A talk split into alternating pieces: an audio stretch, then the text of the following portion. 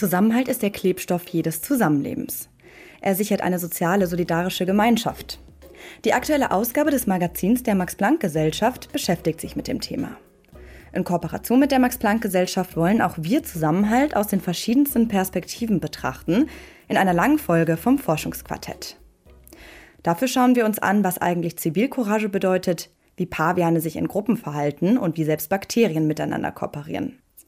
Gesprochen haben wir darüber mit zwei Wissenschaftlerinnen und einem Wissenschaftler von verschiedenen Max-Planck-Instituten, die auf die eine oder andere Art und Weise zum Thema Zusammenhalt forschen.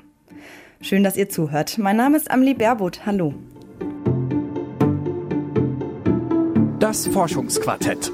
Wissenschaft bei Detektor FM. In Kooperation mit der Max-Planck-Gesellschaft. In bedrohlichen Situationen haben wir Menschen drei Optionen. Fliehen, einfrieren oder kämpfen.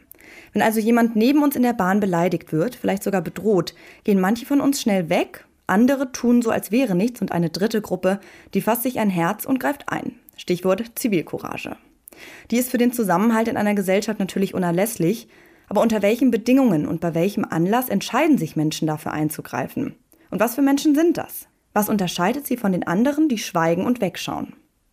Damit beschäftigt sich die Psychologin Anna Baumert vom Max-Planck-Institut zur Erforschung von Gemeinschaftsgütern in Bonn. Meine Kollegin Valerie Zöllner hat sie interviewt und als erstes gefragt, was Zivilcourage für sie bedeutet. Ja, von Zivilcourage sprechen wir in Situationen, wo Menschen eingreifen, wenn sie beobachten, dass jemand anderes Normen verletzt, also sich unmoralisch verhält, gegen soziale Regeln oder gegen Menschenrechte verstößt. Und ähm, die Person, die eingreift, die ist nicht selber Opfer in den meisten Fällen, sondern eben außenstehende Beobachterin oder außenstehender Beobachter und greift in diesen Situationen ein, obwohl sie negative Konsequenzen fürchten muss oder fürchten könnte. Was hält uns Menschen denn oft davon ab, Zivilcourage zu zeigen? Also ich meine, es gibt ja super viele Videos, wo in U-Bahnen irgendwie gefilmt wurde, wo Menschen verprügelt wurde und andere einfach zugesehen haben. Ja, das ist die Hauptfrage, die uns umtreibt. Also die einfachste Antwort könnte natürlich sein, dass ähm, Menschen diese negativen Konsequenzen nicht auf sich nehmen wollen. Und in vielen Fällen ist sozusagen wie gefährlich die Situation eingeschätzt wird, auch ein wichtiger Faktor dafür, ob Personen eingreifen oder nicht. Aber das ist trotzdem noch interessanter aus einer psychologischen Perspektive, weil wenn man Menschen über diese Situation hypothetisch fragt, die meisten Menschen oder viele Menschen sagen, sie würden eingreifen. Und deswegen ist es umso überraschender oder umso interessanter aus psychologischer Perspektive, warum so viele Menschen inaktiv bleiben. Es gibt aber auch andere Befunde. Also ähm, es gibt eine ganz interessante Studie aus den Niederlanden, wo Aufnahmen von Überwachungskameras in öffentlichen Plätzen ausgewertet wurden und eben geschaut wurde, gibt es irgendwie Situationen, in denen so etwas wie eine Schlägerei passiert oder irgendwelche anderen Normverletzungen passieren und wie verhalten sich dann die Umstehenden. Und in dieser Studie mit diesen Daten wurde gezeigt, dass in ganz vielen Situationen doch sich die Umstehenden irgendwie organisiert haben, abgesprochen haben und doch etwas unternommen haben gegen diese Situation. Ja, ich erinnere mich noch so an meine Schulzeit. Da hatten wir mal so eine Woche Praktikum zum Thema Zivilcourage zeigen. Muss man Zivilcourage denn wirklich lernen oder liegt das bei manchen Menschen einfach schon, ich sag mal, in den Kinderschuhen und bei manchen einfach nicht? Ja, das ist natürlich eine wichtige Frage. Also ähm, bei der ganzen Forschung, die wir machen, um zu verstehen, warum oder unter welchen Bedingungen Personen Zivilcourage zeigen, ist natürlich immer die Frage, ja, was ist sozusagen der Gewinn für die, für die Praxis, der, der Anwendungsbezug und was wäre die Empfehlung, nicht wahr? Und ähm, ich würde schon denken, dass es eine gute Richtung ist, in, in Richtung Üben zu denken. Und viele Zivilcourage-Trainings haben auch so Übungselemente, also dass man ähm, ein Rollenspiel macht und ähm, tatsächlich konkret übt, was kann man in der Situation machen. Trotzdem ist es natürlich so, dass Situationen, die Zivilcourage erfordern, sehr komplex sind und sehr unterschiedlich sind. Das heißt, man kann sich natürlich nicht konkret auf jede mögliche Situation vorbereiten. Ist es dann quasi eher ein Gemeinschaftsding, dass wir uns, also dass wir einzeln nicht so mutig sind, wie wir gemeinschaftlich sind? Ja, also auch dazu gibt es gemischte Befunde. Also es gibt zum einen einen klassischen Effekt, der sich Bystander-Effekt nennt und der darin besteht, dass Personen weniger bereit sind zu helfen oder zivilcouragiert einzuschreiten, wenn andere inaktive Umstehende da in der Situation dabei sind. Und ähm, die psychologische Begründung für diese zunehmende Inaktivität, für diesen Bystander-Effekt, ist zum einen, dass wir, wenn Situationen mehrdeutig sind, wir das Verhalten anderer als Informationsquelle nutzen. Also das heißt, wenn wir uns nicht sicher sind, was ist hier los, ist das in Ordnung, was hier passiert oder muss was getan werden, schauen wir, was die anderen tun. Wenn die anderen inaktiv sind, können wir daraus schließen, ah, scheint alles in Ordnung zu sein. Und ein zweiter Wirkmechanismus ist Verantwortungsdiffusion. Also Verantwortungsdiffusion bedeutet, die einzelne Person übernimmt nicht mehr so viel eigene Verantwortung für das, was in der Situation geschieht, sondern kann sozusagen die Verantwortung abgeben auf die anderen, die auch anwesend sind. So, warum soll ich was tun? Können doch die anderen was tun. Und ich denke aber, dass in Zivilcourage-Situationen ähm, man diesen, diese Inaktivität bewusst überwinden kann, indem man andere Bystander, andere Umstehende anspricht. Da kann man sozusagen selber diesen Bystander-Effekt bei anderen dann aufheben und sie aktivieren, weil in Zivilcourage-Situationen ist häufig das Problem, dass wir nicht angesprochen werden und nicht gesagt werden, hier wollen Sie was tun oder würden Sie jetzt eingreifen. Also sozusagen dieser Verhaltensimpuls, dieser Impuls einzugreifen, der fehlt.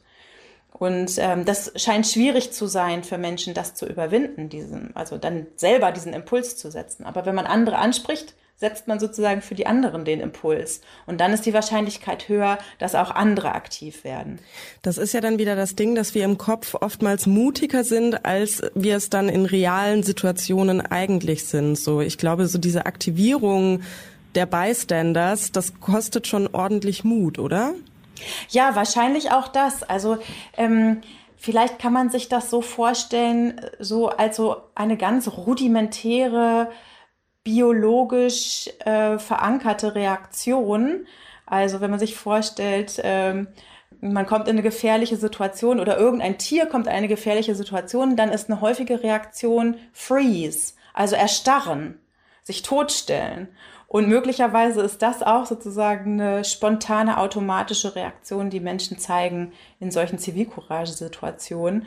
Und diesen, diesen Zustand der Erstarrung zu überwinden, das ist schwer. Und da verschätzen wir uns, wie schwer das ist. Also wenn wir hypothetisch über Situationen nachdenken, ist ja die Frage, warum können wir unser Verhalten nicht so gut einschätzen? Und ich denke, wir nehmen bestimmte psychologische Wirkmechanismen nicht mit in die Rechnung rein, wenn wir überlegen, wie wir uns verhalten würden. Und so eine, so ein, ein Erstarren, damit rechnet man vielleicht nicht. Ja, das ist ja dann quasi so der Zusammenhalt innerhalb der Gesellschaft versus die individuelle Sicherheit. Und Sie meinten ja gerade schon, da fällt die Entscheidung sehr schwer. Aber warum fällt die uns denn so schwer?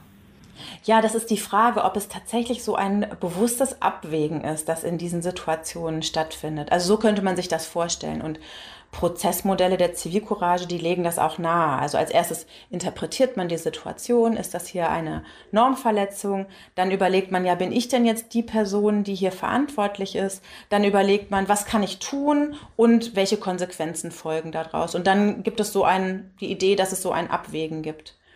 Aber die Frage ist, ob das wirklich realistisch ist in ähm, Zivilcourage-Situationen, gerade in Situationen, in die man spontan, unerwartet reinkommt und die auch erfordern, dass relativ schnell eine Entscheidung gefällt wird. Ich glaube, dass in solchen Situationen diese Modelle nicht so gut passen und das nicht so ein bewusstes Abwägen ist, so wie wichtig ist mir der gesellschaftliche Zusammenhalt, wie wichtig sind mir die Normen und wie wichtig ist mir mein eigenes Wohlbefinden, sondern dass es viel mehr so spontane, ähm, ja, vielleicht Bauchreaktionen sind und dazu passt, dass wir finden, dass Emotionen eine sehr wichtige Rolle spielen. und darüber entscheiden, ob wir eingreifen oder nicht. Und eine Emotion, die besonders relevant ist dafür, ob wir eingreifen oder nicht, ist Ärger. Und zwar finden wir in unseren Studien, dass die Personen, die sich mehr ärgern über Normverletzungen, die sie beobachten, auch die Personen sind, die eher eingreifen. Ja, Sie hatten jetzt ja schon die Emotionen angesprochen, vor allem den Ärger. Werfen wir mal einen Blick so nach den Akt, in dem man hätte Zivilcourage zeigen können. Warum fühlt sich denn der Mensch oft schlecht, wenn er oder sie in gewissen Situationen keine Zivilcourage zeigt bzw. zeigen kann? Also wenn Menschen keine Zivilcourage gezeigt haben, dann sind sie in einer Situation, wo sie möglicherweise ähm, man nennt das Dissonanz empfinden. Also es gibt eine Unstimmigkeit zwischen dem, wie die Person sich selber sehen möchte und wie sie tatsächlich gehandelt hat. Und das äh, führt zu einem psychologischen Spannungszustand. Das heißt, das ist unangenehm. Man hat sich nicht sozusagen seinen eigenen Ansprüchen entsprechend verhalten. Da könnten Emotionen resultieren wie Scham oder Schuldgefühle oder ähnliches. Aber wie fühlen sich denn eigentlich Menschen, wenn sie zivilcouragiert eingegriffen haben. Dazu habe ich jetzt keine systematischen Daten, aber ich habe eine Vermutung dazu. Und zwar denke ich, dass es häufig so ist, dass das kein Gefühl von Belohnung oder Stolz oder ähnliches resultiert, sondern dass das immer noch, also auch wenn man zivilcouragiert eingegriffen hat, dass dieser konfrontative Akt ähm, letztendlich auch was ist, was irgendwie ein unangenehmes Gefühl hinterlässt.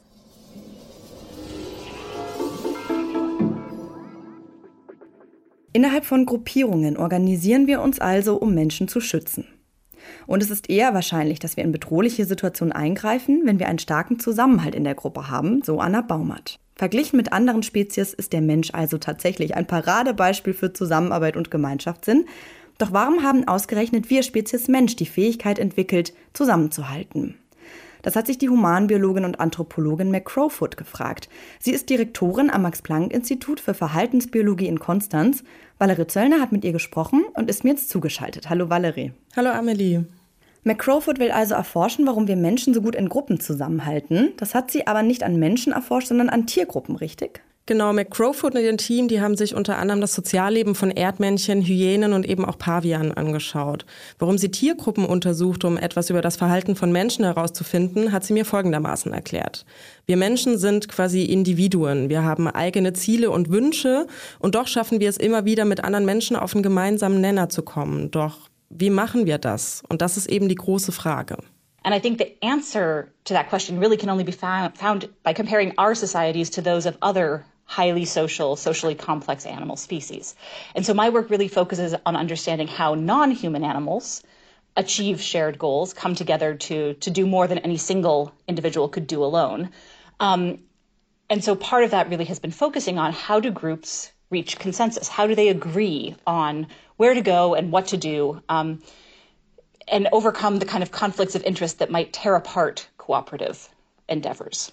McCrowfoot untersucht also, wie es beispielsweise bei Pavianen zu Entscheidungen kommt, wie was macht die Gruppe, wo geht sie hin, wie einigt sie sich bei einem Konflikt. Und um das herauszufinden, war sie in der Savanne Kenias und hat sich eine Gruppe von 25 Pavianen angeschaut. Aber so eine Affengruppe in freier Wildbahn zu beobachten, ist dann sicher erstmal unmöglich. So, man kann die ja nicht alle die ganze Zeit verfolgen. Und McCrowfoot ist dann aber auf die Idee gekommen, sie mit Peilsendern auszustatten und hat quasi von oben, so gottähnlich, wie sie gesagt hat, sie beobachtet. Und so konnte sie dann das Bewegungsmuster jedes einzelnen Tieres über eine längere Zeitraum analysieren. Okay, verstehe. Also durch diese GPS-Sender hatte sie dann so eine Art Karte mit all den Wegen, die die Affen zurückgelegt haben. Wenn du sagst, das wäre ihre Idee, dann wurde das davor also noch nie gemacht, richtig? Genau, tatsächlich wurde niemals zuvor eine freilebende Affengruppe auf diese Art untersucht. Und das war eine echte technische Herausforderung mit einer Unmenge an Daten, aber am Ende hat das Auswerten trotzdem echt gut geklappt. Okay, ja, das klingt äh, tatsächlich sehr aufwendig. Und was hat McCrowfoot dann so herausgefunden zu der Gruppenorganisation von Pavianen? Ja, das ist auch ziemlich spannend, denn lange Zeit dachten Forschende, dass Paviane sich so einer absoluten Hierarchie unterwerfen. Also quasi, es gibt einen Anführer, das dominante Alpha-Männchen, so, der hat den besten Schlafplatz, das beste Essen, der sagt, wo es lang geht und die ganze Gruppe Paviane, die folgt. Aber wenn es um eine Gruppenentscheidung geht, dann organisieren Paviane sich eben nicht wie gedacht hierarchisch, sondern in einer Art Demokratie. Und das deuten die ausgewerteten Bewegungsprofile eben an.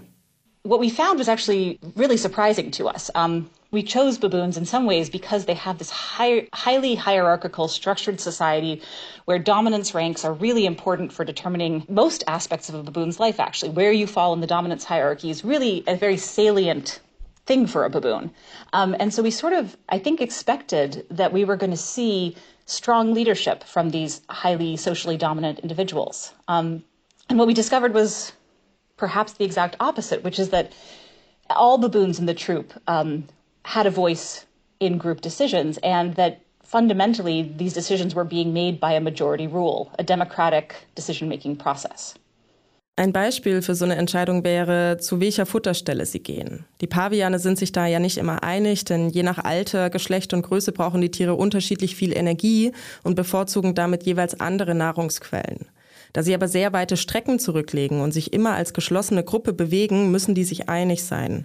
Und der Grundton innerhalb der Gruppe ist dabei, die Mehrheit entscheidet. Mhm, ja, ist echt interessant. Und woran liegt das dann? Naja, vermutlich daran, dass mit Hilfe einer Gruppe bessere und deutlich sicherere Entscheidungen getroffen werden können. Das meint eben McCrowfoot. And so it's a little bit puzzling, actually, that this social power that these dominant individuals have, that they don't use it, or they don't seem to use it in our data, um, to determine where the group goes and what it does. That those sort of larger level decisions are being made in a much more shared way with other members of the group. And so from a sort of from the perspective of somebody who watches primates, it's quite surprising. From the perspective of theory, on the other hand, it's perhaps not, in that a lot of theoretical models really suggest strongly that on average, shared or democratic decision making is a more sort of robust decision making process. It tends to be more accurate. It tends to minimize the costs to group members, um, and that the groups make better decisions when they do it in a democratic way. Dass die Paviane demokratisch entscheiden, macht aus theoretischer Sicht also durchaus Sinn. Aber wie einigt sich so eine große Gruppe von Pavianen überhaupt? Kommt es dann nicht auch manchmal zu Streit? Ja, klar kommt es auch mal zu Streit, aber dafür gibt es Kompromisse. So Paviane schließen witzigerweise auch Kompromisse. Zum Beispiel, wenn zwei sagen, wir gehen links und zwei sagen, wir gehen rechts, dann geht die Gruppe der Paviane genau in der Mitte. Und klar, ja, Entscheidungen müssen auf jeden Fall immer im Kontext getroffen werden. So, es gibt auch schon noch Fälle, bei denen weiterhin das Alpha-Männchen entscheidet. Und zwar, du hast es eben schon angesprochen, bei einem Streit innerhalb der Gruppe. Dann wird sozusagen ein finales Machtwort gesprochen. Und was kann man jetzt aus diesem Verhalten für menschliche Gruppen ableiten? Wir Menschen sind wie Paviane eben Individuen. So, wir haben eigene Bedürfnisse und Wünsche, aber wenn es um, wie McCrowfoot sagt, larger level decisions geht, also um enorm wichtige Entscheidungen, dann können wir uns auch zusammentun und ein gemeinsames Ziel verfolgen. Ja, und da wären wir wieder beim großen Thema Zusammenhalt. Danke dir, Valerie, für diese Einblicke. Gerne.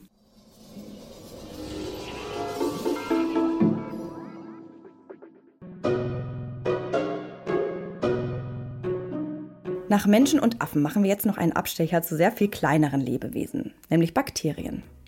Vor etwa vier Milliarden Jahren entstanden die ersten einzelligen Lebensformen. Und diese Zellen waren Einzelkämpfer.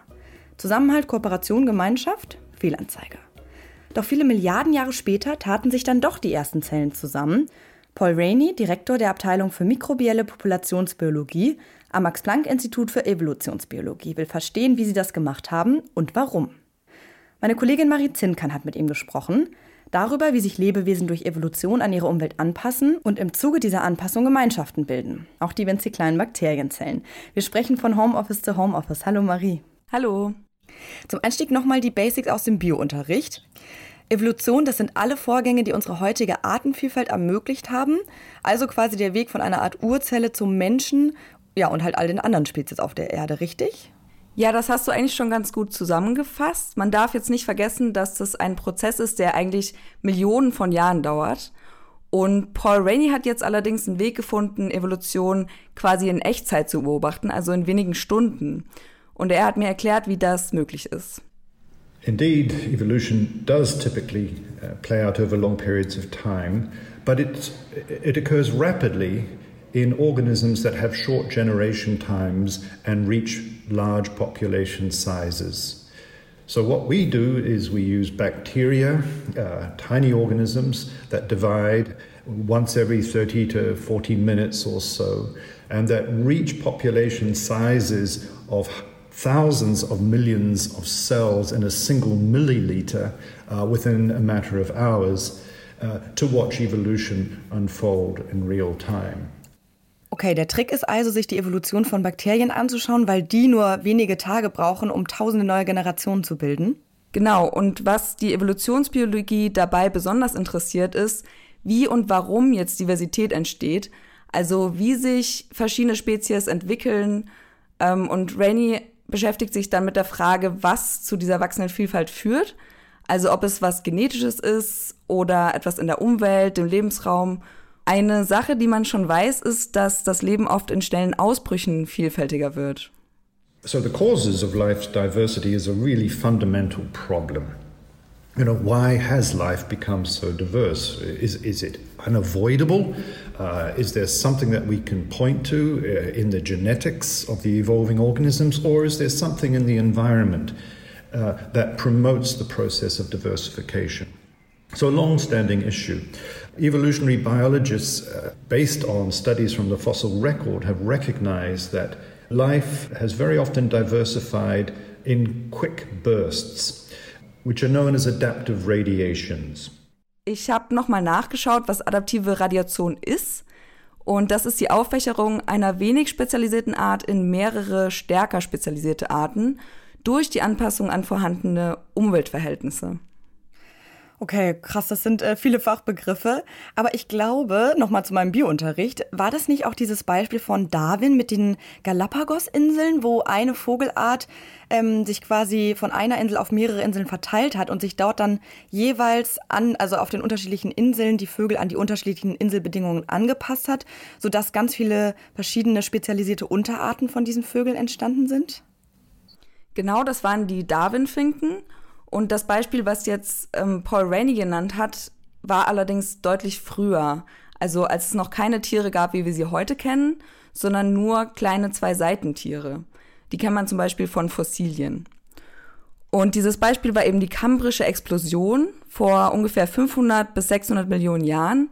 Und die heißt so, weil in einem im Vergleich winzigen Zeitraum von 5 bis 10 Millionen Jahren sich fast gleichzeitig alle heutigen Tierstämme entwickelt haben die Diversität auf unserem Planeten ist damals quasi explodiert im positiven Sinne. Mhm. Und was hat zu dieser Explosion geführt? Ja, eine Theorie, hat mir Paul Rainey erklärt, ist, dass es eben Ressourcen gab, die nicht genutzt wurden oder Nischen, also quasi Platz, der noch nicht gefüllt war. What brought about this rapid diversification? So, one idea is that it depends on ecological opportunity or vacant niche space. Simply spaces and resources of a great variety of types, which are at the start of the radiation unoccupied. In a perfect uh, world, uh, we would be able to travel back in time uh, and observe this radiation as it happened. And in an improbable world, we would also be able to create alternate worlds uh, one set of which we allowed uh, to be ecologically complex, and the other set we effectively stirred these up and made sure that ecological opportunity was removed. Now, of course, that's impossible.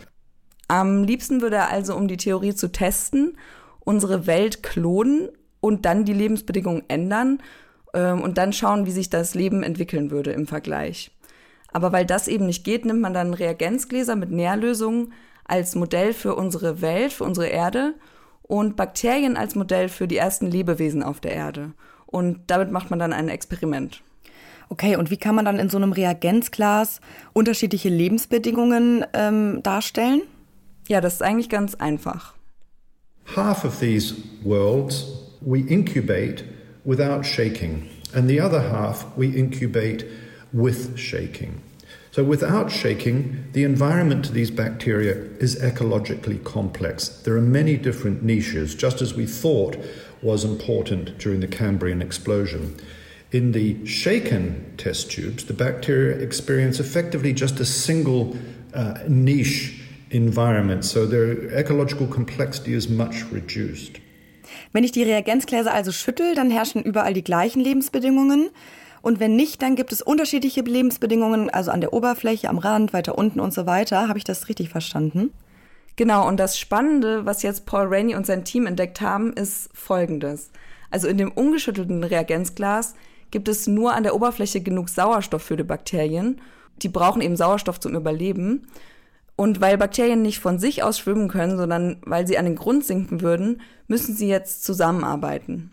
Und hier haben Paul Rainey und sein Team was super Spannendes beobachtet, eben dass sich Bakterien zusammentun, kooperieren, um sich an der Oberfläche zu halten, in Sauerstoffnähe zu bleiben und damit zu überleben. Und das ist eben das erste Mal, dass man so etwas wie Kooperation bei Bakterien beobachtet hat.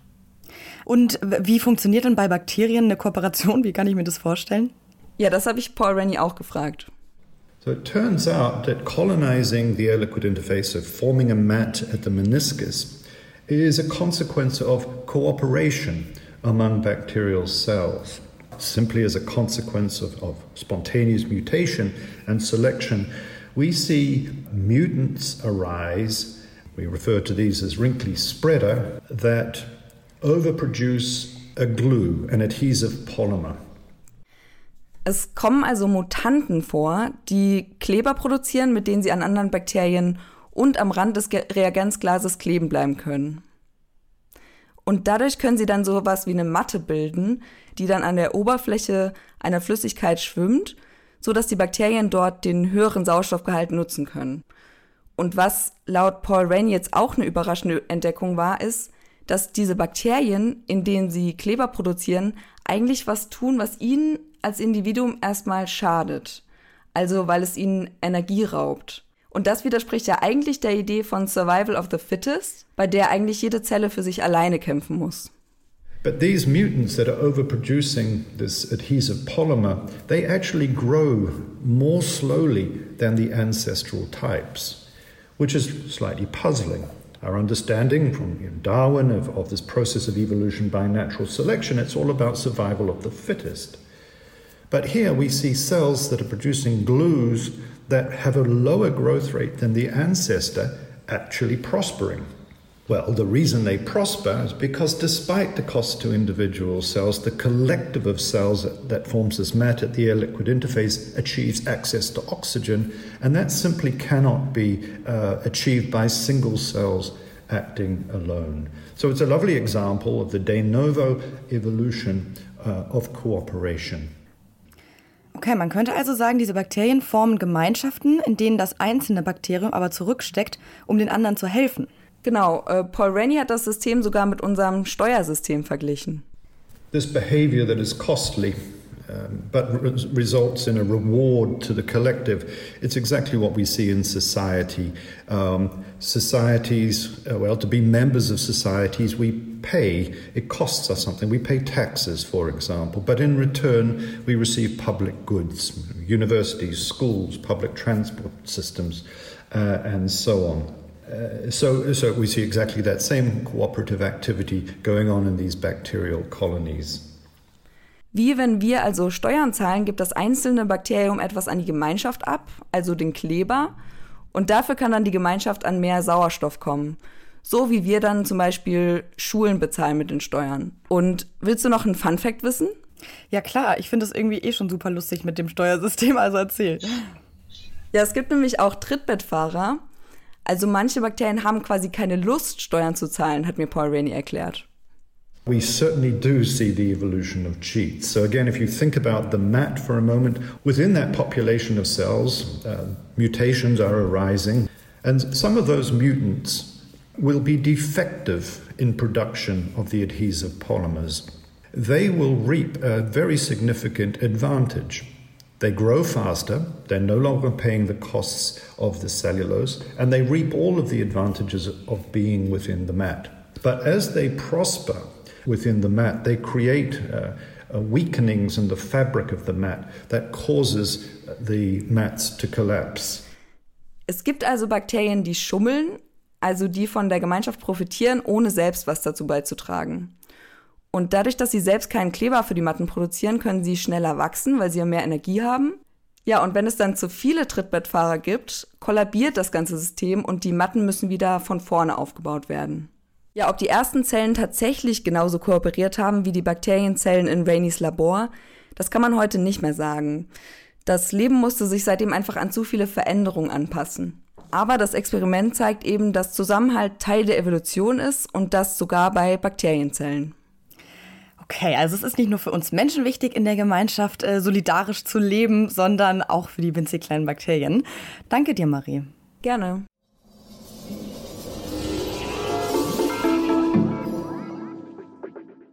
Zusammenhalt ist wahnsinnig wichtig für uns Menschen innerhalb der Gesellschaft, genauso wie für Gruppen von Pavianen und selbst für winzige Bakterien.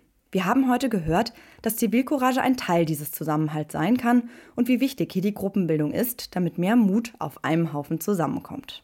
Wir haben uns außerdem damit beschäftigt, wie sich Paviane untereinander organisieren. Sie treffen zusammen teilweise sicherere Entscheidungen als das Alpha-Männchen alleine.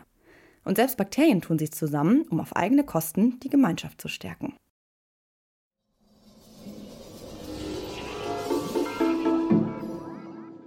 Das war's mit dem Forschungsquartett, diesmal in Kooperation mit der Max-Planck-Gesellschaft. Wir bedanken uns bei allen Gesprächspartnern und Partnerinnen. Wenn euch der Podcast gefällt, dann könnt ihr ihn gern abonnieren im Podcatcher eurer Wahl und da findet ihr auch alle anderen langen Folgen, zum Beispiel zur Macht der Extreme. Mitgearbeitet an dieser Folge haben Valerie Zöllner und Marie Zinkan. Ich bin Amelie Baerwood und sage danke fürs Zuhören und bis bald. Das Forschungsquartett. Wissenschaft bei Detektor FM. In Kooperation mit der Max Planck Gesellschaft.